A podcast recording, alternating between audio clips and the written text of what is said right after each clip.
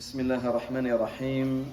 إن الحمد لله نحمده ونستعينه ونستغفره ونعوذ بالله من شرور أنفسنا ومن سيئات أعمالنا.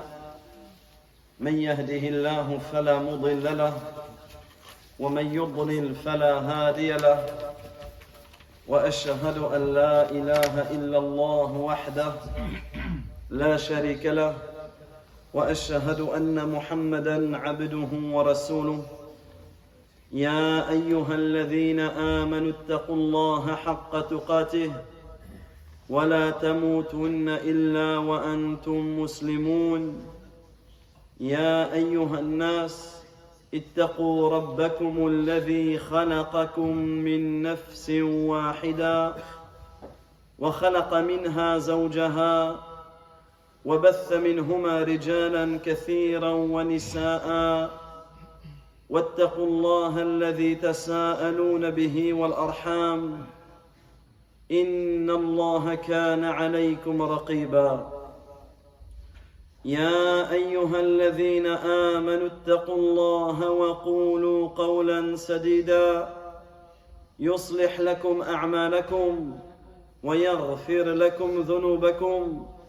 ومن يطع الله ورسوله فقد فاز فوزا عظيما أما بعد. فإن أصدق الحديث كتاب الله وخير الهدى هدى محمد صلى الله عليه وسلم وشر الأمور محدثاتها وكل محدثة بدعة. وكل بدعة ضلالة وكل ضلالة في النار. فالسلام عليكم ورحمة الله وبركاته. فقبل أن نشرع في الموضوع ينبغي علينا أن نفهم حقيقة هذه الخطبة. حقيقة هذا الكلام. هذه الخطبة التي سمعناها تسمى بخطبة الحاجة. وكانت هذه الخطبة سببا لإسلام رجل وقومه. Avant d'entrer dans le sujet et de continuer notre étude sur les bienséances et les règles liées et relatives à la mosquée, il est important de prendre conscience d'une chose. Il est important de prendre conscience de la grande valeur de la parole par laquelle nous avons débuté. Le cours, il a commencé par ce que l'on appelle khutbatul haja, le sermon du besoin. Cette parole que nous a enseignée notre noble prophète Mohammed sallallahu alayhi wa sallam. Et rappelons-nous que seulement cette parole, et je dis seulement, mais en réalité je ne devrais même pas utiliser ce terme, donc je reprends ma phrase, rappelons-nous que cette parole a été la cause de la conversion à l'islam d'un homme et de son peuple. Ce que l'on vient d'entendre. Cet homme s'appelle Dimad el-Azdi. Dimad el-Azdi, cet homme qui n'était pas musulman, cet homme qui n'avait jamais entendu parler du prophète de la tribu des Ezd. Cet homme est venu à la Mecque. Et comme vous le savez, les kuffars Quraysh utilisaient différents moyens pour essayer d'éteindre le message du prophète. Et parmi les moyens qu'ils ont essayé d'utiliser, après l'avoir insulté, après s'être moqué de lui, après l'avoir, euh, après avoir fait essayer de faire croire aux gens qu'il était un sorcier, un devin, ils ont essayé une autre euh, méthode. Ils ont essayé la méthode de dire qu'il était fou, qu'il était Mejnoun. Et généralement, lorsque tu sais que quelqu'un est fou, lorsque tu sais que quelqu'un est Mejnoun, tu ne vas pas écouter ce qu'il dit. C'est pour cela qu'ils ont essayé de transmettre cette fausse rumeur, cette grave accusation.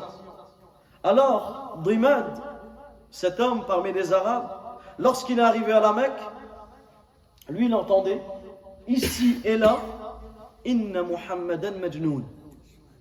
Muhammad est fou. Muhammad est possédé.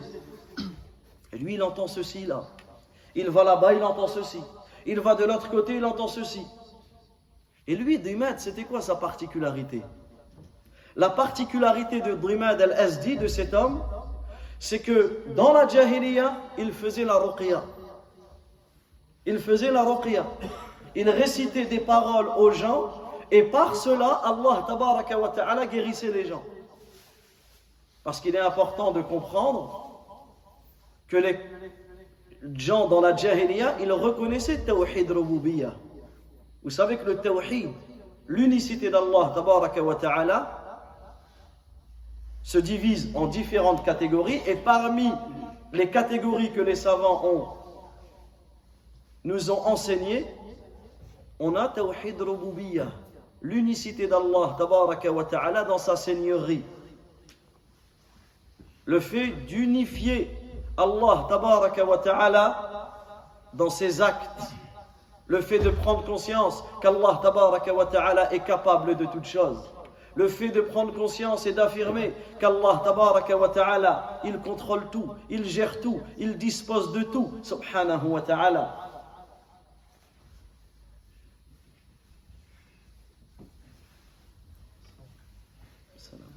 Alors, Dimad, qu'est-ce qu'il se dit lui en lui-même? Il se dit il y a un homme ici à la Mecque qui s'appelle Mohammed et qui est fou, et qui est possédé, qui est Mejnoun. Alors si je le croise, je lui proposerai mes services, je lui ferai ruqya. Et il a croisé notre noble prophète Mohammed. Sallallahu alayhi wa sallam. Regardez le sharaf. Regardez l'honneur qu'Allah lui a donné à cet homme. Al-Azdi il a croisé notre noble prophète Mohammed Et là, on parle de quelqu'un qui n'est pas musulman. On parle de quelqu'un qui est plongé, noyé dans les ténèbres, dans la mécréance. Mais Allah ta'ala l'a fait rencontrer le meilleur des êtres humains, le meilleur des messagers. Alors cet homme, il a été voir le prophète et il lui dit j'ai entendu que tu étais genoux. J'ai entendu que tu étais fou. Imagine, toi, quelqu'un, il vient te voir et te dit, euh, j'ai entendu que tu étais fou. Il lui dit, si tu veux, Allah Azzawajal guérit par ma cause les gens de Rih, etc. Il le mot pour dire le djinn de, du mal que les djinns peuvent causer. Il dit ça à qui? Au prophète En d'autres termes, est-ce que tu veux que je te fasse ruqya? Déjà, regardez le adab, le comportement qu'avait Dimad, cet homme qui n'est pas musulman. Il entend qu'une personne, il entend qu'on dit d'une personne qui est malade, qui est fou, qui est possédé, il il ne l'a pas délaissé. Comme des fois, on va pouvoir délaisser certaines personnes, ou rejeter certaines personnes, ou minimiser certaines situations. Non. Il a proposé ses services. Mais regardez le comportement de notre noble prophète, Regardez le comportement de notre noble prophète, Imagine-toi, quelqu'un il vient là dans le quartier, il vient te voir et te dit J'ai entendu que tu étais fou. Là, réellement, tu peux vraiment devenir fou. Même si tu ne l'étais pas, il va te mettre dans un état où réellement il va confirmer. Il est venu voir le prophète, qu'est-ce qu'il lui a dit? Il lui a dit J'ai entendu que tu étais fou. J'ai entendu que tu étais nejnoun, que tu étais possédé.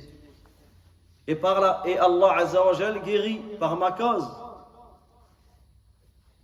du mal des djinns, etc. Qu'est-ce qu'il lui a dit le prophète Il l'a regardé et lui a dit Inna alhamdulillah. نحمده ونستعينه ونستغفره ونعوذ بالله من شرور انفسنا ومن سيئات اعمالنا من يهده الله فلا مضل له ومن يضلل فلا هادي له واشهد ان لا اله الا الله وحده لا شريك له واشهد ان محمدا عبده ورسوله Il lui a dit certes, les éloges entières appartiennent à Allah. Nous le louons, nous implorons son secours et nous lui demandons, nous lui demandons son pardon. إن الحمد لله نحمده ونستعينه ونستغفره ونعوذ بالله من شرور أنفسنا et nous recherchons la protection auprès du mal de nos âmes. Et contre le fait, et contre nos mauvaises œuvres, nos mauvaises actions. Celui qu'Allah guide,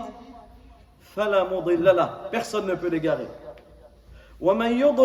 Celui qu'Allah égare, personne ne peut le guider. Et j'atteste qu'il n'y a aucune divinité qui mérite d'être adorée en vérité en dehors d'Allah et que Muhammad est son serviteur et son messager. Qu'est-ce qu'il a dit Dhimad ماذا قال ضماد إذا سمع هذا الكلام إذا سمع هذه الخطبة Qu'est-ce qu'il a dit Dhimad al-Azdi lorsqu'il a entendu cela Il a regardé le prophète alayhi salatu wa salam et lui a dit أعد علي كلماتك هؤلاء Répète-moi les paroles que tu as dit Répète-moi les paroles que tu as dit Alors le prophète alayhi salatu wa salam de lui répéter une seconde fois Inna alhamdulillah nahmaduhu wa nasta'inuhu wa nastaghfiru wa na'udhu billahi min shururi anfusina wa min sayyiati a'malina من يهده الله فلا مضل له ومن يضلل فلا هادي له واشهد ان لا اله الا الله وحده لا شريك له واشهد ان محمدا عبده ورسوله Qu'est-ce qu'il lui a dit Dimad quand il a entendu la deuxième fois Répète-moi encore une fois ces paroles. Et le prophète de lui répéter encore une fois. Il ne lui a pas dit, eh, ça fait deux fois que tu me poses la question, j'ai pas, pas le temps, je suis occupé, ceci, cela. Non. Il a pris tout le temps qu'il devait lui prendre et lui a dit. Qu'est-ce qu'il a dit Rimad al-Azdi Il a dit, dans le sens de la parole, et le hadith, il est dans Sahih Muslim. Le hadith, il est dans Sahih Muslim. Celui qui veut réellement l'histoire comme elle est, parce que là, je, l'ai résumé, c'était même pas prévu, je l'ai résumé. Donc, euh, celui qui revient au Sahih Muslim, il trouvera l'histoire clairement de Dimad al-Azdi. Alors il lui dit J'ai entendu la parole des devins, j'ai entendu la parole des sorciers, j'ai entendu la parole des, euh, des poètes, je prends Allah à témoin que ce n'est aucune de ces paroles-là. Et bien sûr, ce n'est pas la parole de quelqu'un qui est Majnoun. Il lui a dit Donne-moi ta main, je te prête allégeance. Donne-moi ta main et je rentre en islam. Qu'est-ce qu'il a fait le prophète et, en réalité, on va faire l'alaqa, le lien, la transition avec le sujet d'aujourd'hui. L'appel à Allah. Le rôle de la mosquée dans l'appel à Allah Azzawajal. Qu'est-ce qu'il lui a dit? Il ne s'est pas arrêté seulement à lui. Il a pris sa main et lui a dit Wali Et pour ton peuple aussi Est-ce que tu prends l'engagement aussi que ton peuple? En fait, Dimad al-Azdi, c'est le chef d'un peuple. C'était lui le chef de tout son peuple. Il a pris sa main, il a dit Wali C'est-à-dire qu'il a pris l'engagement qu'il allait transmettre la religion à son peuple et qu'ils allaient aussi se convertir à l'islam. Et c'est ce qui s'est passé. Il s'est converti à l'islam. Il est rentré dans son peuple. Il leur a enseigné l'islam. Ils se sont tous convertis à l'islam. Jusqu'à l'époque de Omar ibn al-Khattab, ils sont repassés par cette tribu. Et il a dit attention, c'est la tribu des, de Drimed. C'est-à-dire que même après la mort du prophète, ils sont restés musulmans. Pourquoi on a introduit par cela? Parce que dans la mosquée, on entend souvent cette parole.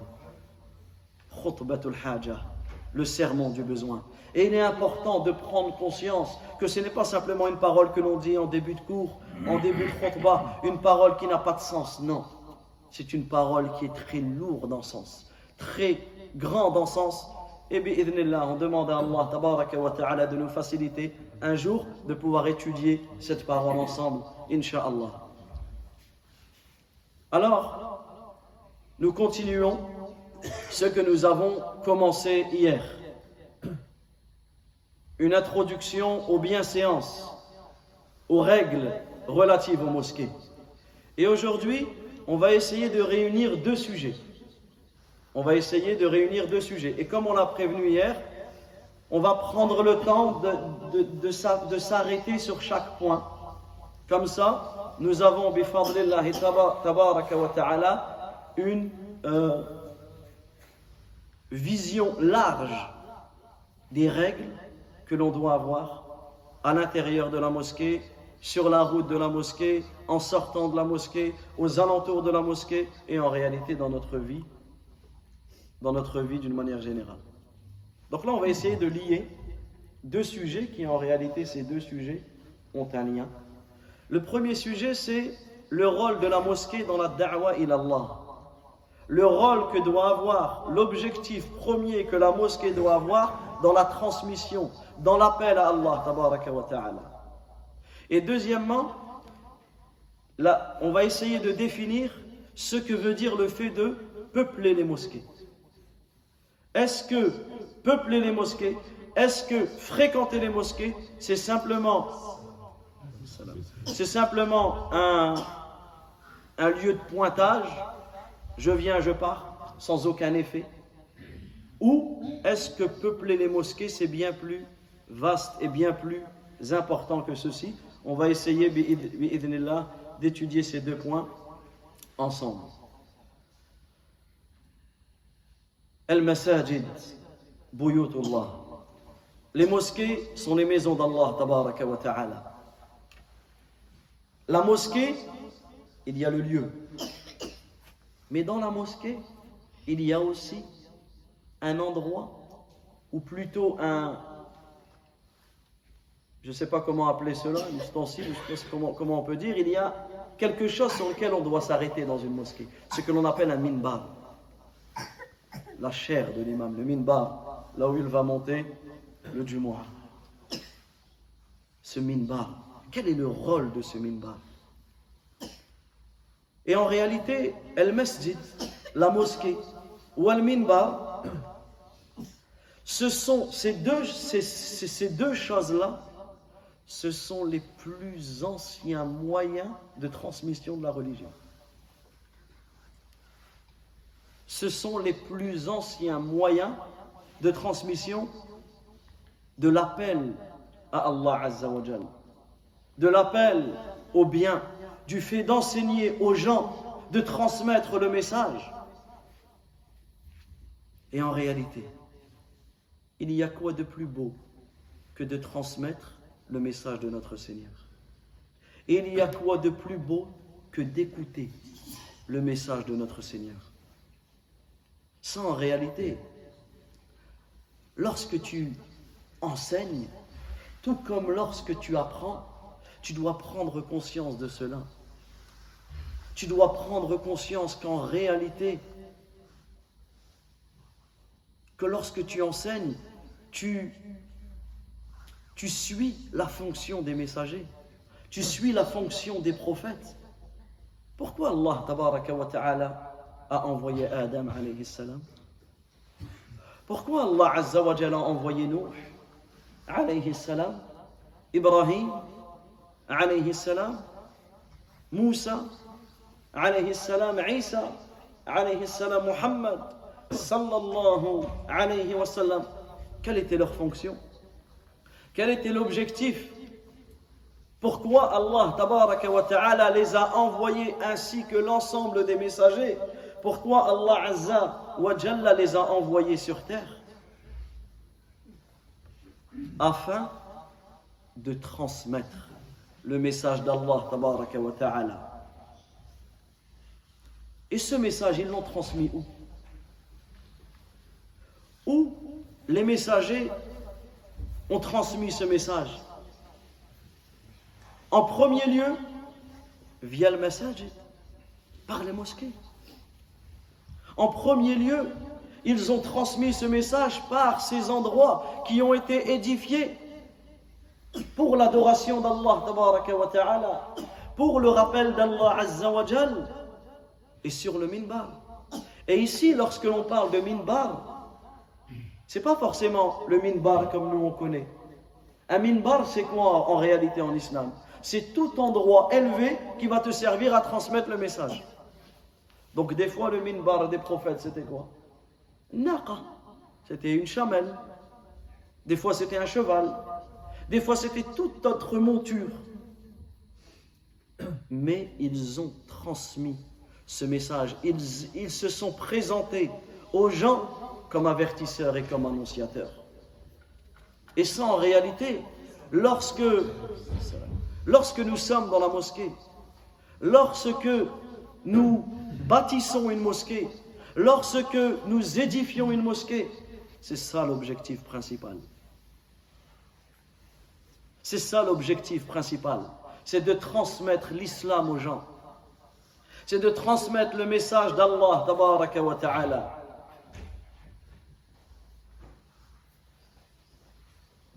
Et cela nous renvoie vers un point. Cela nous renvoie vers une chose qui est d'autant plus capitale. C'est qu'en fonction des époques, tu te dois d'utiliser les moyens qui sont à ta disposition pour transmettre l'islam. Que ce soit le minba, que ce soit les livres, que ce soit les audios. Et comme, euh, arrêtons-nous sur le livre. Qu'est-ce qu'il disait l'ulama Les savants, ils disaient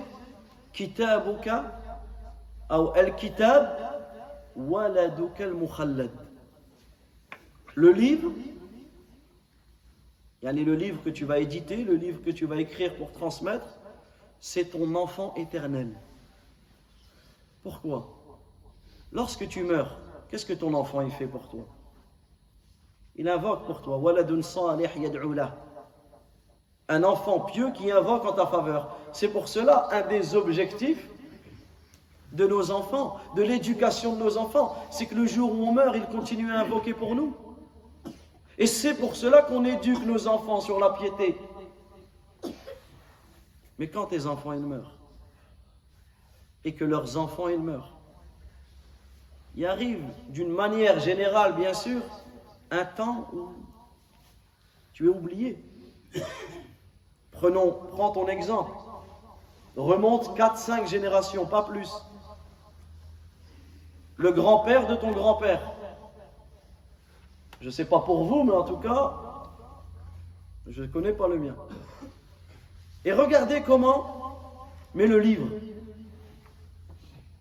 le livre, tu ouvres un livre, tu enseignes un livre, tu étudies un livre. Regardez des savants qui ont écrit des couteaux il y a plus de mille ans. Ils sont encore enseignés dans les quatre coins du monde, dans le monde entier. Je ne sais pas s'il y a quatre coins dans le monde, mais dans le. Subhanallah, regarde. Ils ont été traduits. Et aujourd'hui, on peut même ajouter la voix, la voix du savant. Jusqu'à cela, la voix du transmetteur, la voix du, de l'imam, la voix du da'i, de celui qui appelle à Allah Azzawajal, jusqu'à sa voix, on peut encore en profiter après sa mort. Et allez, allons maintenant jusqu'à la vidéo. Ça, en réalité, ce sont des moyens, des outils de communication que l'on doit se servir dans l'appel à Allah, tabaraka wa ta'ala. On doit se servir, on doit être accessible aux gens. Subhanallah, regardez cette mosquée. Des personnes de l'autre bout de la France qui ont participé et qui eux aussi ont une part de ce que l'on fait aujourd'hui. Tu te dis, subhanallah, la Ummah. Et la Ummah, on se doit de la toucher, on se doit de rendre accessible la science. On se doit de rendre accessible cela par ces différents outils. Et également un point qui est capital, c'est que les gens, les personnes qui enseignent le bien, les personnes qui enseignent le khayr, on se doit de les encourager et de ne pas les décourager. Ces personnes-là, que ce soit des imams, que ce soit des prédicateurs, que ce soit, tant qu'ils appellent à la voie droite, on se doit de les encourager. Et s'ils font des erreurs, on se doit de les corriger, mais avec le meilleur des comportements. Parce qu'en réalité, nous sommes dans une époque où il y a comme une pénurie. Dans beaucoup de mosquées, ils ne trouvent plus qui enseigner. Ils ne trouvent plus qui transmettre ce message. Et ça, en réalité, c'est un, c'est quelque chose qui doit tous nous attrister. Cela doit tous nous attrister. Alhamdulillah, il y a des mosquées, mais on trouve peu de personnes pour transmettre et pour enseigner. C'est pour cela que notre rôle, c'est de les encourager, c'est de les soutenir, c'est de les aider. Et surtout, c'est d'aider à la formation des jeunes et des moins jeunes. Et aussi, ça nous renvoie à un point personnel, c'est d'apprendre pour transmettre ne, serait-ce que de transmettre à ta famille. On est tous obligés de transmettre. Ne serait-ce que de transmettre dehors, tu marches, tu vois quelqu'un qui commet une erreur, tu vas, tu lui parles, tu lui transmets. Parce que si tu n'apprends pas, comment veux-tu transmettre? Ça, c'est pas possible. Celui qui ne possède pas quelque chose ne peut pas le donner. Et là, tu as certaines personnes qui apprennent beaucoup de choses mais qui ne transmettent pas. Eux, ils sont dans l'erreur. Et tu as d'autres personnes qui transmettent, surtout à l'époque des réseaux sociaux, pour transmettre. Ils transmettent, mais ils n'ont pas appris. Ça, c'est une deuxième erreur qui est encore plus grave que la première. Parce que c'est là que tu vas, transmettre. Tu vas transmettre les mauvaises choses, les mauvaises informations, tu vas égarer les personnes. Donc c'est pour cela qu'on se doit également de se motiver dans l'apprentissage. Nous sommes dans une époque où l'apprentissage est facilité. Alors qu'avant, ils ont connu des époques où l'apprentissage était moins facilité qu'à cette époque, mais ils apprenaient plus que maintenant.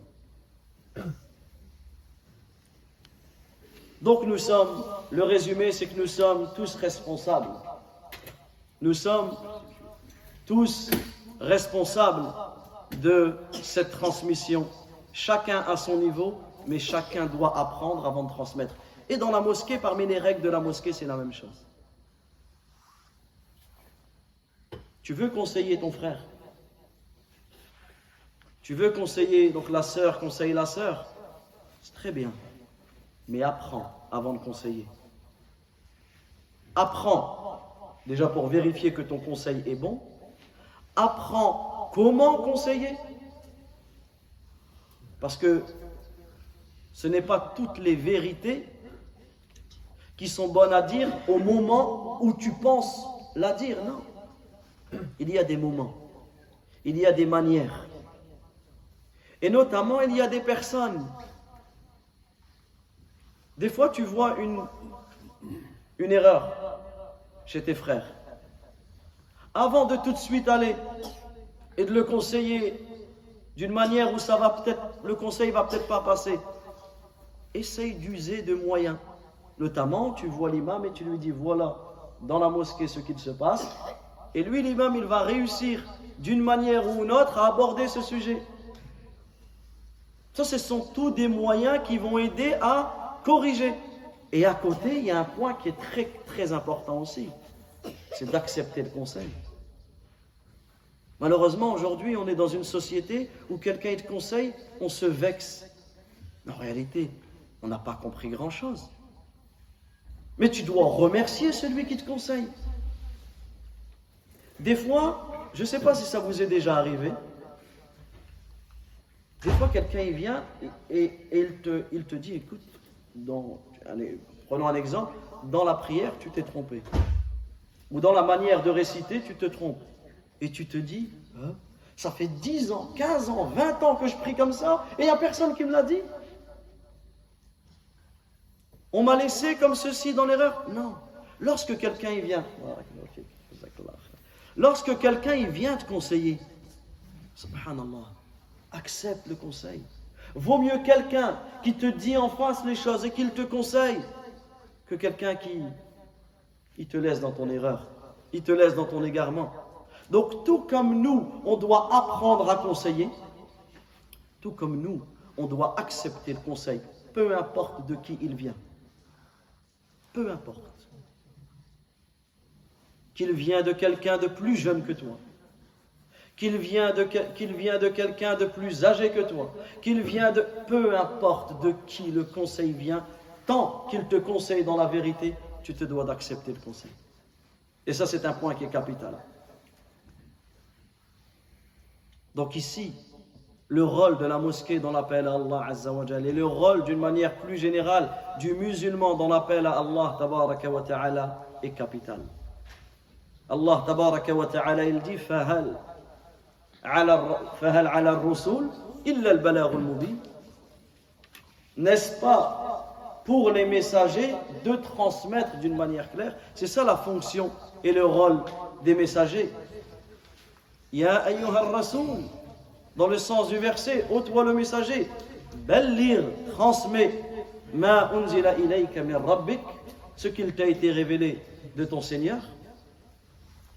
Également le prophète sallallahu alayhi wa sallam, qu'est-ce qu'il disait? Lorsqu'il faisait un prêche, belliru anni walau aya. Transmettez de moi ne serait-ce qu'un verset transmettez de moi ne serait-ce qu'un verset. Et des fois, qu'est-ce qu'il disait que, que le présent transmette à l'absent. Et ça, en réalité, c'est une règle qui est capitale. Ça, c'est une règle qui est capitale. Que le présent transmette à l'absent. Pourquoi? Parce qu'il se peut des fois qu'une personne n'était pas présente, mais elle va plus profiter que. Elle va plus profiter du message que celui qui était présent. Un exemple, toi tu apprends quelque chose. Tu rentres chez toi auprès de ta famille et de tes enfants et tu leur enseignes ce que tu as appris.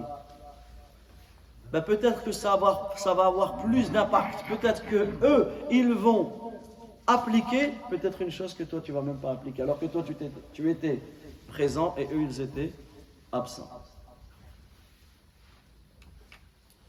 Hier, nous nous sommes arrêtés sur un verset. Nous allons à présent méditer ensemble ce verset magnifique, parce qu'il mérite, comme tous les versets, d'être médité. Et on répète que le Coran a été révélé pour sa méditation et son application. Le Coran n'a pas été seulement révélé pour l'écouter. Bien sûr, c'est une grande adoration que d'écouter le Coran ou que de réciter le Coran ou que d'apprendre le Coran, ou que de lire le Coran.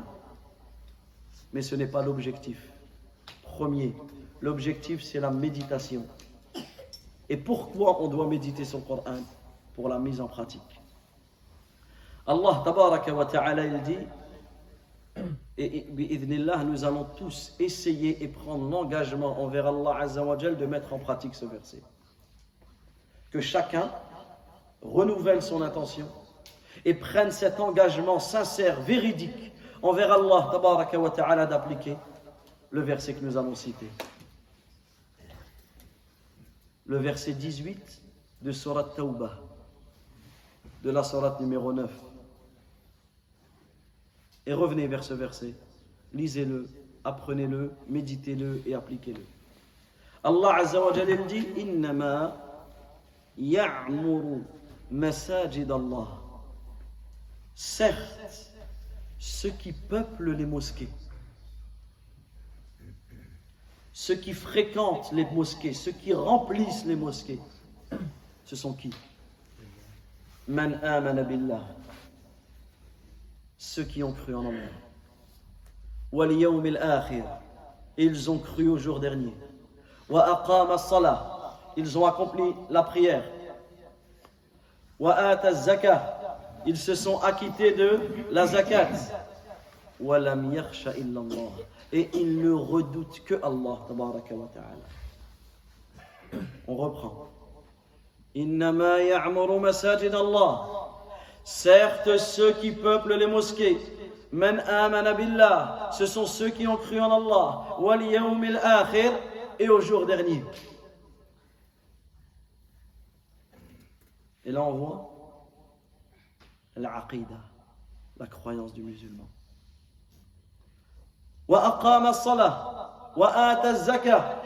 Ils ont accompli la prière et ils se sont acquittés de la zakat. Là, on voit les bonnes œuvres, les bonnes actions. Et que la foi et les actes ne sont pas dissociés. Les actes font partie de la foi. La foi en islam, qawlun bil lisan, une parole avec la langue, wa bil qalb, une croyance avec le cœur, des actes avec les membres, c'est ça la foi. Yazidu elle augmente avec les obéissances, et elle baisse avec les péchés, avec les désobéissances. C'est ça la foi. Ensuite, Allah wa il dit Fa'asa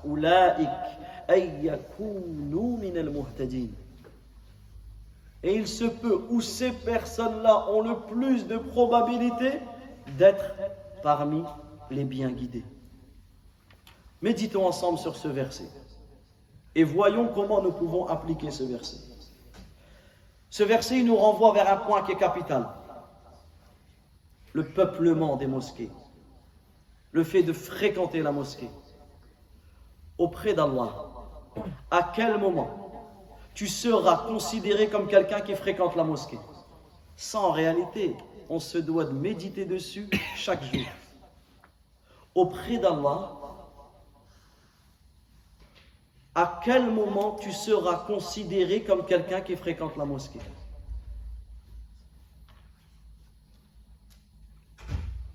Écoutez bien parce que c'est capital. Parce que des fois, on pense que fréquenter la mosquée, c'est juste je viens, je pars. Ou je viens et je fais ce que je pense faire. Non. Et vous allez le voir, vous allez voir où, je vais en venir, Inch'Allah. Donc ce verset, le verset 9, le verset 18 de la sourate numéro 9. J'insiste sur le l'istidlal, comme ça vous pouvez revenir sur ce verset. Le verset, le verset 18 de la sourate numéro 9. Il vient nous informer à quel moment tu seras considéré comme quelqu'un qui fréquente et qui peuple la mosquée auprès d'Allah. Eh bien, sache, mon frère, sache, ma soeur, que tu seras considéré comme quelqu'un qui fréquente la mosquée lorsqu'il y a deux choses lorsque tu retrouves deux choses chez la personne. Lorsqu'en toi tu as deux choses. Et ces deux choses sont dans le verset. Salahul aqidah. Une croyance saine. Wa husnul amal. Et des bonnes œuvres. Lorsque ces deux choses sont dans la personne, il fera partie, il sera considéré auprès d'Allah comme quelqu'un qui fréquente la mosquée. Et détaillons. On a dit premièrement. Avoir une croyance saine. C'est quoi la preuve? C'est qu'Allah Azza wa il dit certes ceux qui peuplent la mosquée man amana billah wal yawmil akhir. Ce sont ceux qui ont cru en Allah Azza wa et au jour dernier. ce sont ceux qui ont cru en Allah Azzawajal et au jour dernier. Et ça, en réalité, c'est le premier rôle de la mosquée. L'enseignement le plus important que l'on doit retrouver dans chaque mosquée, c'est l'enseignement de la aqidah, l'enseignement de la croyance, du dogme. L'appel au tawhid, à l'unicité d'Allah wa ta'ala. L'enseignement de la croyance. Mais de quelle croyance? De la croyance des gens de la sunna et du consensus. Ahl sunnah wal jama'a. Cela doit être, c'est le premier rôle de la mosquée, c'est cette transmission-là de la croyance. Avant même tout le reste.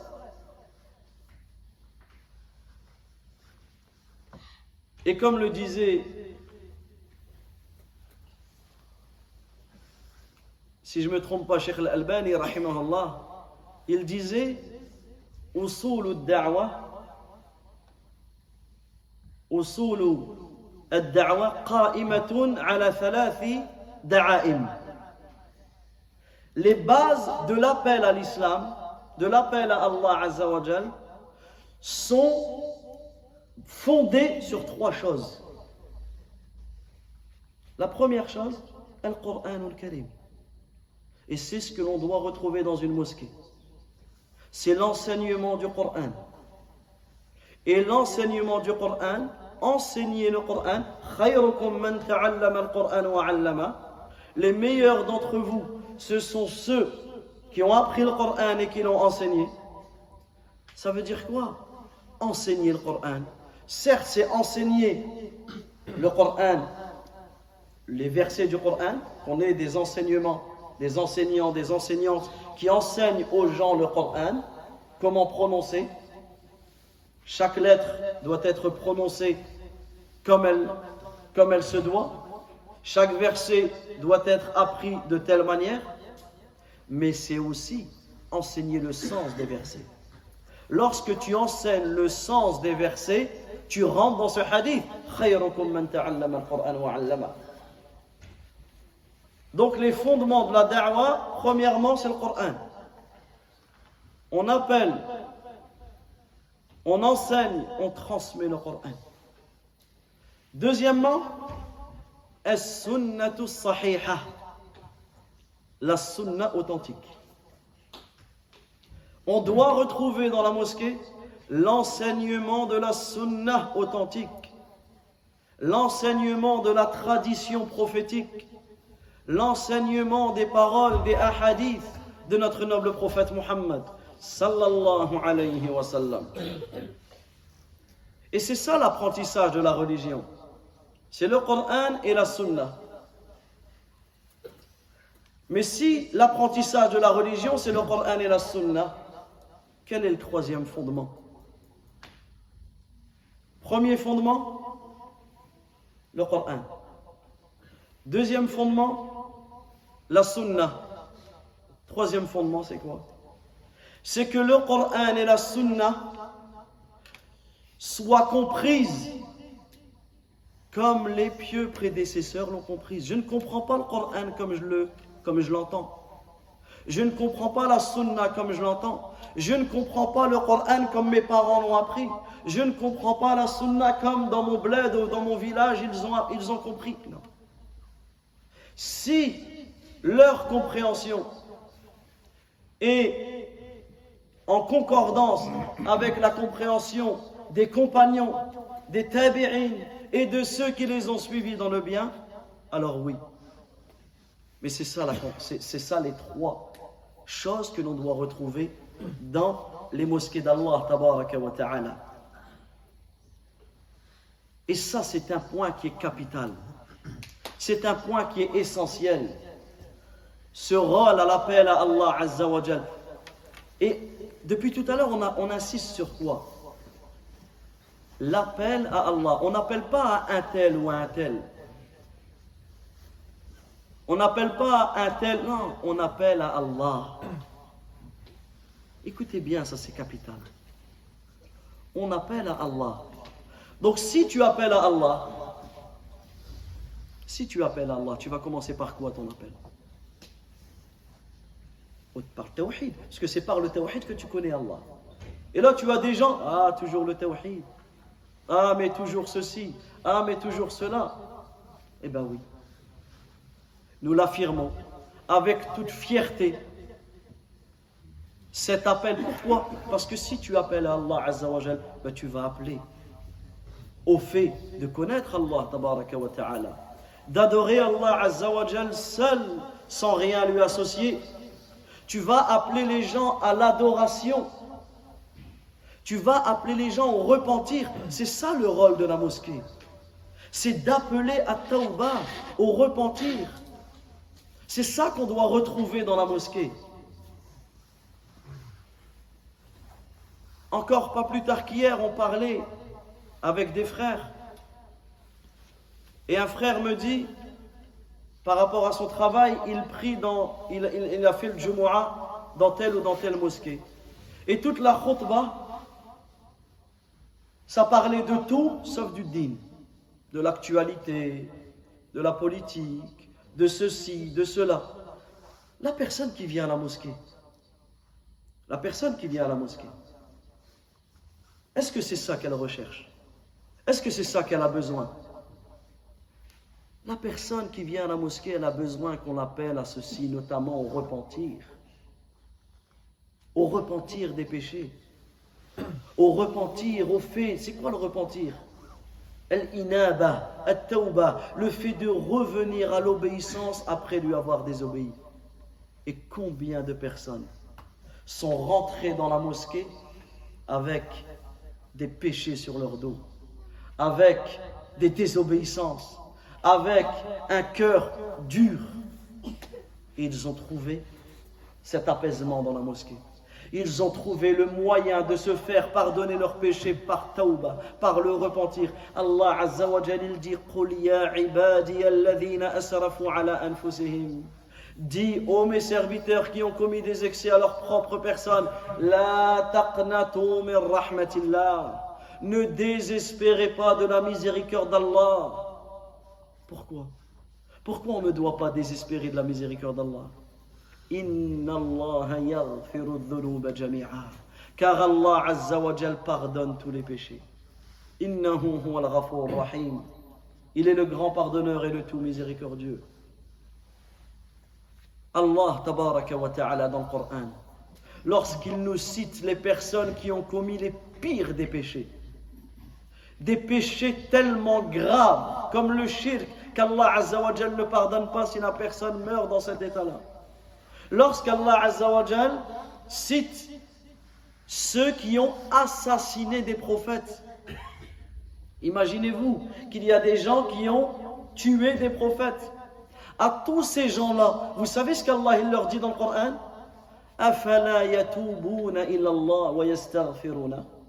Ne vont-ils pas se repentir?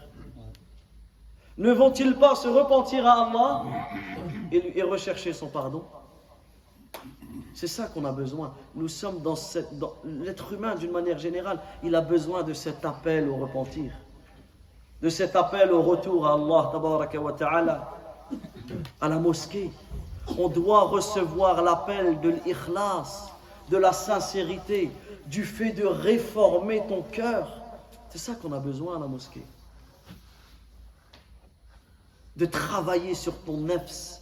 On a tous des manquements. On a tous des désobéissances, on a tous des ambiguïtés, des passions, des... mais c'est ça qu'on doit retrouver à la mosquée, c'est qu'on travaille sur ton cœur. C'est ça la croyance. On travaille sur ton intention. On t'aide à te réformer, à devenir meilleur. Et c'est ça, à chaque fois que tu rentres à la mosquée, tu dois avoir cela. C'est de repartir meilleur que dans l'état dans lequel je suis venu mais pas pire. Même pas pareil, mais pas pire. Et toi, lorsque tu rentres à la mosquée, c'est ça que tu dois rechercher. C'est ça que tu dois rechercher. Comment mon cœur va travailler? Comment je vais réussir à me faire pardonner de mes péchés? Comment je vais réussir à trouver, à obtenir l'amour et la miséricorde d'Allah Quand tu franchis la porte de la mosquée, Et Inch'Allah, si Allah Azzawajal nous le permet, nous étudierons l'invocation à dire avant de rentrer dans la mosquée. Et nous prendrons le temps sur cette invocation. Lorsque tu dis Allahumma ftahli abwab rahmatik. Subhanallah al-azim. À chaque fois que tu franchis la mosquée, tu dis Allahumma ftahli abwab rahmatik. Oh Allah, ouvre-moi les portes de la miséricorde. Pourquoi c'est cette invocation que tu dis en entrant Allahumma ftahli Allahumma ftahli Allahumma inni as'aluka min fadlik quand tu sors pourquoi quand tu rentres, tu demandes la rahma, la miséricorde Et pourquoi quand tu sors, tu demandes les grâces? Parce que l'objectif, quand tu entres dans la mosquée, c'est de rechercher la miséricorde d'Allah Azzawajal. Par la prière que tu vas accomplir, par l'adhan que tu vas écouter, par le rappel que tu vas profiter, par le conseil que ton frère va te donner, par la lecture que tu vas faire de ce Coran, par le rappel que tu vas faire d'Allah Azzawajal, par l'invocation par laquelle tu vas demander, tu vas rechercher l'exaucement. C'est ça en réalité, quand tu rentres dans la mosquée. Et quand tu rentres dans la mosquée, tu dois te couper de tout. C'est pas tu rentres à la mosquée et tu es plongé dans ton téléphone khutbah Jumu'ah et tu vois les personnes comme ça sur leur téléphone. Des jeux, ils sont en train de jouer. Subhanallah al-azim. La prière, l'imam il a kabbar. L'imam il a kabbar. Et si Allah Azzawajal nous le permet, je veux dire, beaucoup de choses à étudier. On parlera, on s'arrêtera sur takbiratul ihram. Ce premier takbiratul ihram, et il est au fond comme ça de la mosquée en train de répondre à son téléphone. Il rentre dans la prière, l'imam est déjà à la fatiha. Il a déjà perdu une grande récompense. Il a déjà perdu un pilier de la prière avec l'imam qui est takbiratul ihram. Le fait de faire, de dire Allahu Akbar en même temps que l'imam lorsqu'il dit Allahu Akbar. Takbiratul ihram, c'est un pilier de la prière qui dure que quelques instants. Une fois qu'il passe à la fatiha, tu es dans un autre pilier. Donc là, on fait attention. Lorsque nous sommes dans les rangs, l'imam Allahu Akbar, et nous, on a, avec notre siwak, des fois, subhanallah, le siwak, c'est une sunna. Fortement recommandée. Mais pas à ce moment-là. C'est avant la prière, pas pendant la prière. Et si au moment où l'imam dit Allahu Akbar, si à ce moment-là tu sors ton siwak, tu as perdu une grande récompense. Et ça, cela fait partie des ruses de shaitan. C'est quoi? C'est que shaitan, parmi ces ruses, il va te faire faire, il va t'inciter à faire des actions importantes, mais moins importantes pour te faire perdre un khair bien plus grand. Comme ici cet exemple-là. Et là on parle de quelqu'un qui fait du khair. Il fait le siwak, il fait du khair. Ou des fois faire les rangs. Faire les rangs c'est quelque chose qui est quelque chose de très important dans une mosquée. Et Inch'Allah, on aura aussi l'occasion d'en parler si Allah Azza nous, nous le permet. Mais faire les rangs, ça, ça se fait quand? Avant la prière. Ça se fait plus pendant la prière. Allahu Akbar, l'imam fait le takbir, et la personne, il est là en train de regarder ses pieds, en train de regarder tout le monde. Non. Tu pas, tu, tu, là, tu vas perdre la récompense de ce pilier. Parce que toi, quand tu vas faire Allahu Akbar, ça y est, l'imam, il est déjà dans la fatiha. Et là, on parle de, de, Là, on a donné des exemples de personnes qui font le bien, le siwak et faire les rangs. Ne parlons pas de ceux qui sont au téléphone ou qui discutent. Tu as des personnes, subhanallah, ils rentrent parmi les premiers à la mosquée et ils sont les derniers dans les rangs. Pourquoi? Parce qu'il s'est mis au fond, il a discuté. Il a tout fait sauf ce qu'il devait faire. Jusqu'au takbiratul ihram, il va le rater. Ça, c'est une erreur, une grave erreur. Et là aussi, on verra. Pourquoi quand tu rentres dans la mosquée, tu demandes à Allah Azzawajal la protection contre le shaitan Pourquoi quand tu rentres dans la mosquée, qu'est-ce que tu dis? Al-azim وبوجهه الكريم وسلطانه القديم من الشيطان الرجيم Pourquoi quand tu rentres dans la mosquée, tu demandes à Allah Azzawajal la protection contre le shaitan Parce que même dans l'entrée que tu vas avoir dans la mosquée, shaitan il va essayer de te tirer vers l'arrière. Shaitan il va essayer de te, de te, faire, de te faire perdre un maximum de bonnes actions. Naam. Donc c'est ça qu'on doit trouver à la mosquée le fait de réformer notre situation, le fait de travailler notre, notre, notre intention.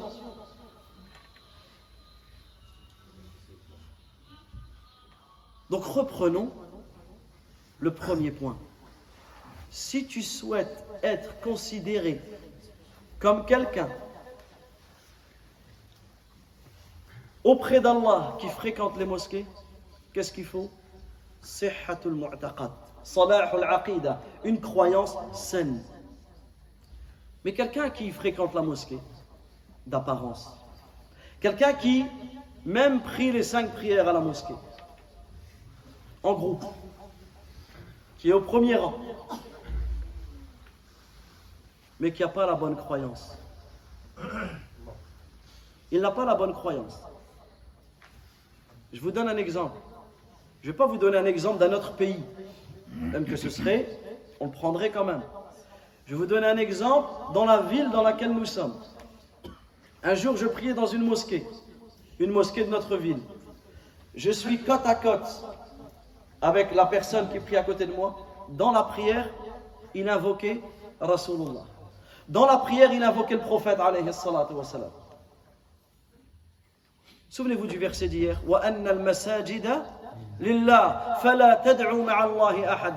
Certes, les mosquées appartiennent à Allah Azza wa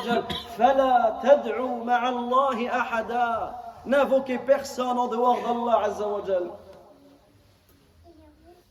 Est-ce que la prière de la personne qui invoque autre qu'Allah, qui recherche le secours en dehors d'Allah Azzawajal, est-ce que lui fait partie auprès d'Allah de ceux qui fréquentent et qui peuplent les mosquées? Non. Et lorsqu'une personne est comme ceci et qu'on lui apporte la preuve et qui persiste, on considère et on n'a pas de mal à dire que cette personne a une mauvaise croyance. C'est que cette personne est égarée dans sa croyance. Eh bien, sachez que cette personne-là, par rapport au verset que l'on a dit, ne fait pas partie auprès d'Allah de ceux qui peuplent les mosquées. Même si il prie tout le tarawih ou il prie au premier rang ou ceci ou cela. Salamatul iman. Salamatul iman, le fait d'avoir une foi saine. Et c'est pour cela que la première chose sur laquelle nous devons travailler, c'est notre foi. Parce que si tu travailles, si tu as une mauvaise croyance, automatiquement, automatiquement, cela va se répercuter sur ta vie. Parce que la croyance, elle doit avoir un impact sur ton cœur, dans ta vie. Regarde lorsque tu as un malheur.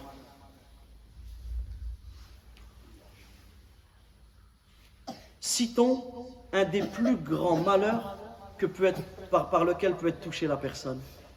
La mort de son enfant. Ton enfant. Que tu as vu naître.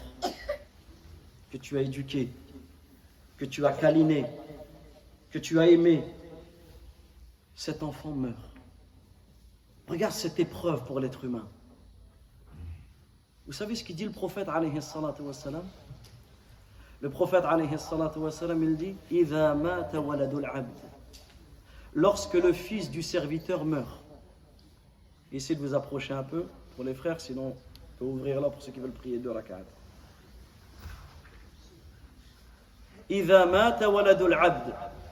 lorsque l'enfant du serviteur meurt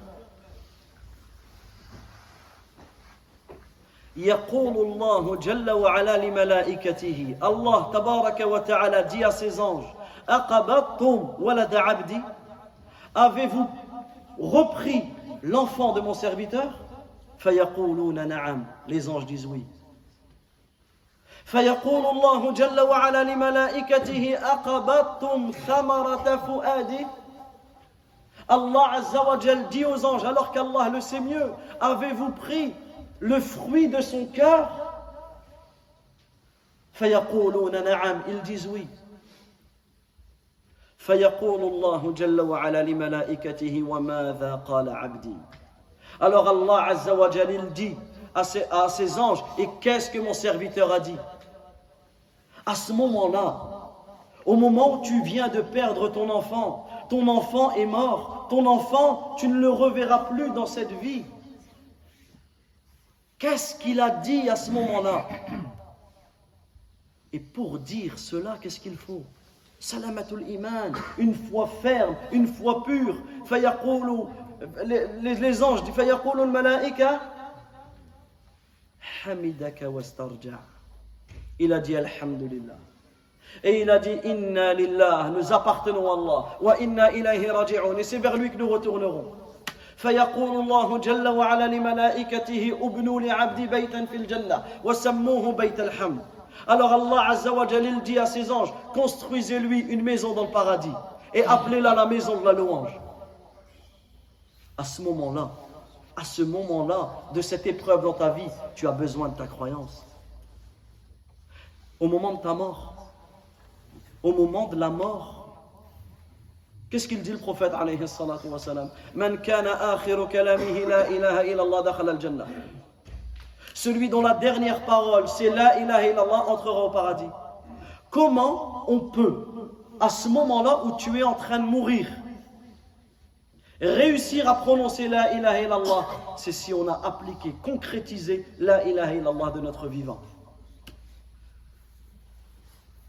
Il n'y a même pas une semaine, une personne est morte. La personne avec qui je parle a assisté à sa mort. Il vient me, parler parce qu'il est désemparé. La mort d'un de ses proches. Il lui dit de dire La ilaha illallah au moment de la mort. Vous savez ce qu'il faisait le mort? Il chantait. Il chantait. La semaine dernière, pas plus tard que la semaine dernière, dans l'endroit où nous, dans la ville où nous vivons, il chantait. Pourquoi? Parce qu'à ce moment-là, qu'est-ce qui ressort? C'est ce qu'il y a dans ton cœur. C'est ce que, ce que tu t'accroches dans ton cœur vis dans le péché, mais si tu vis avec la ilaha illallah, si tu vis en concrétisant la ilaha illallah, si tu prends conscience que la ilaha illallah, c'est la parole pour laquelle Allah Azza a créé les cieux et la terre, c'est la parole pour laquelle Allah tabaraka ta'ala, il a créé wa ta'ala les djinns, les hommes, c'est la parole pour laquelle Allah Azza a créé le paradis et l'enfer. C'est pour qu'on applique la ilaha illallah. Et dans ta tombe. Quelle épreuve que fitnatul qabr. Quelle épreuve que l'épreuve de la tombe. Quand ces deux anges vont descendre et qui vont te poser ces questions, qu'ils vont t'asseoir. Man Rabbuk. Quel est ton Seigneur? Quel est ton Seigneur? Ici, c'est facile à répondre. Mais ici, c'est quoi la question en réalité? Quel est le Seigneur que tu as adoré? Quel est le Seigneur que tu as unifié? Men Quel est ton Seigneur? Celui qui a concrétisé le tawhid, celui qui a vécu avec cette croyance saine, vous savez ce qu'il dira? Avec toute sérénité Rabbi Allah, mon Seigneur c'est Allah. Mais celui qui n'a pas concrétisé le tawhid, ah, ah, la adri, je ne sais pas, je ne sais pas. J'ai entendu des gens dire, mais j'ai dit. Mais en réalité, je n'ai pas appliqué la ilaha illallah. Alors l'ange le frappe et sa tombe se remplit de feu. wa qu'Allah Azza wa nous en préserve. Madinouk, quelle est ta religion? Quelle est la religion que tu as apprise? Tout à l'heure, c'était quel est ton Seigneur?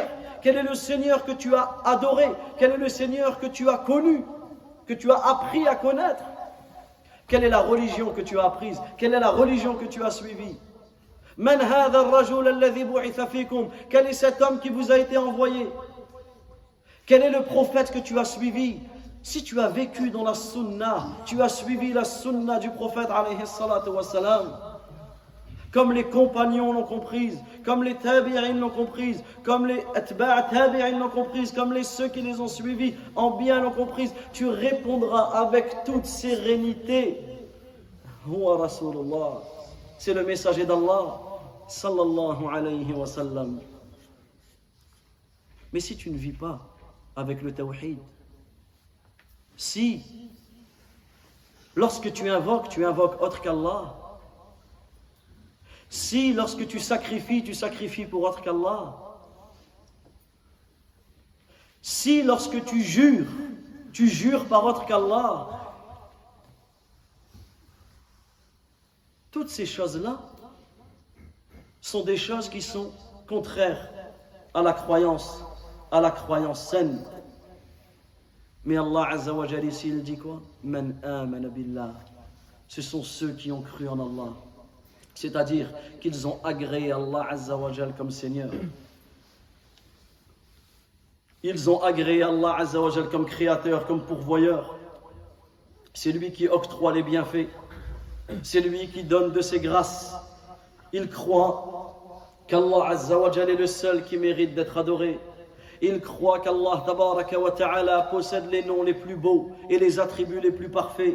Ils croient en la perfection d'Allah Azzawajal. Ils croient en la majesté d'Allah Ta'ala. Ils croient en la grandeur et la perfection de notre Seigneur Subhanahu wa Ta'ala. Ils s'humilient devant Allah. Lorsque tu rentres dans la mosquée, c'est ça que tu recherches. C'est ça ce qu'on appelle le ta'zim, la vénération. C'est ça. Quand tu dis Allahu Akbar, tu prends conscience qu'il n'y a rien qui est plus grand qu'Allah Azza wa Lorsque tu t'inclines, tu t'inclines pour Allah. Lorsque tu te prosternes, tu te prosternes pour Allah. Lorsque tu récites le Coran, tu récites la parole d'Allah Azza wa Lorsque tu entends l'adhan, ces paroles magnifiques de l'adhan, tu prends conscience que par cela, tu vénères ton Seigneur subhanahu wa ta'ala. Et cela va te pousser à invoquer Allah Azza wa Si tu es malade, recherche la guérison auprès de lui, subhanahu wa ta'ala, et auprès de personne d'autre. Lorsque tu recherches le secours, recherche-le auprès de lui, subhanahu wa ta'ala, et auprès de personne d'autre. À ce moment-là, tu seras considéré comme étant quelqu'un qui fréquente et qui peuple la mosquée réellement. Mais est-ce que peupler les mosquées Est-ce que la personne sera considérée auprès d'Allah Azzawajal comme quelqu'un qui peuple la mosquée s'il tombe dans le shirk?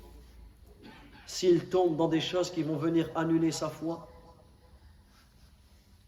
Et hier, on a donné l'exemple, et je terminerai, je clôturerai plutôt sur, ce passage.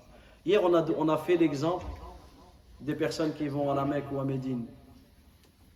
Alhamdulillah, nous sommes dans une époque où il y a de plus en plus de personnes qui vont à la Mecque et à Médine. Mais ici, on doit faire attention. On doit faire attention que quand tu vas à la Mecque, tu vas faire une Umrah, tu vas faire un Hajj, tu vas te poser des questions. Et la plupart des questions, c'est ce que je dois mettre dans ma valise. Bien sûr, c'est important, mais ce n'est pas du tout les priorités. Avant de mettre dans ta valise, regarde ce que tu dois avoir comme provision dans ton cœur. Pourquoi? Parce que beaucoup de personnes qui vont là-bas, ils arrivent là-bas, ils n'apprennent pas déjà leur religion et ils n'apprennent pas les rites, donc ils vont et ils se disent quoi? Ben, Je vais faire comme les autres. Mais tu peux voir de tout. Tu peux voir des personnes qui font dua, la qibla elle est par là, et la tombe du prophète sallallahu alayhi wa sallam elle est là. Et tu vas voir des gens qui invoquent le prophète alayhi wa sallam. Et moi j'ai eu le témoignage de personnes de France qui venaient, qui partaient de France, arriver là-bas. Ils ont dit, ben nous on ne connaissait pas. On a vu les gens faire des dua en direction de la coupole verte, on a fait comme eux. Regardez comment, peu importe ce que tu, où tu vas, tu dois préparer tes provisions. Et la plus grande des provisions, c'est la taqwa. Et la taqwa, c'est le fait d'être soumis, d'adorer Allah avec science et de t'écarter des péchés avec science, en espérant la récompense d'Allah et en craignant son châtiment. C'est pour cela que tu te dois de travailler sur cette croyance, pour ne pas tomber dans des choses qui vont venir, euh, qui vont venir annuler tes œuvres. Est-ce que tu rentres à la mosquée pour annuler tes œuvres? Est-ce que tu vas à Mecca ou à Médine pour annuler tes œuvres? Non. Mais si tu commets du shirk, c'est une cause de l'annulation de tes œuvres. Comme Allah Azza wa dit Et nous t'avons révélé, il t'a été révélé. Et à ceux qui sont venus avant toi. Si tu commets du shirk, si tu associes à Allah Azza wa la toutes tes œuvres, toutes tes œuvres seront réduites à néant. Et tu seras très certainement du nombre des perdants. Mais c'est Allah que tu dois adorer. وكن من الشاكرين et fais partie de ceux qui sont reconnaissants والله تعالى أعلم وصلى الله وسلم على نبينا محمد وعلى آله وصحبه أجمعين. اللهم إنا نسألك الهدى والتقى والعفة والغنى. اللهم ربنا آتنا في الدنيا حسنة وفي الآخرة حسنة وقنا عذاب النار. اللهم إنا نعوذ برضاك من سخطك وبمعافاتك من عقوبتك ونعوذ بك منك. لا نحصي ثناء عليك. أنت كما أثنيت على نفسك. اللهم إنا نسألك الجنة وما قرب إليها من قول أو عمل. ونعوذ بك من النار وما قرب إليها من قول أو عمل. اللهم إنا نسألك الفردوس الأعلى من الجنة. برحمتك يا أرحم الراحمين. يا أجود الأجودين. يا رب العالمين. اللهم احفظ المسلمين في كل مكان. اللهم اشف مرضى المسلمين. اللهم اشف مرضانا ومرضى المسلمين. اللهم رب الناس. مذهب البأس. اشفي مرضى المسلمين. شفاء لا يغادر سقما. أنت الشافي لا شفاء إلا شفاؤك. شفاء لا يغادر سقما. اللهم ارحم موتانا وموتى المسلمين. اللهم اغفر للمسلمين والمسلمات والمؤمنين والمؤمنات. الأحياء منهم والأموات. اللهم صل على محمد وعلى آل محمد كما صليت على إبراهيم وعلى آل إبراهيم إنك حميد مجيد. وبارك على محمد وعلى آل محمد كما باركت على إبراهيم وعلى آل إبراهيم إنك حميد مجيد. وآخر دعوانا أن الحمد لله رب العالمين. والسلام عليكم ورحمة الله وبركاته.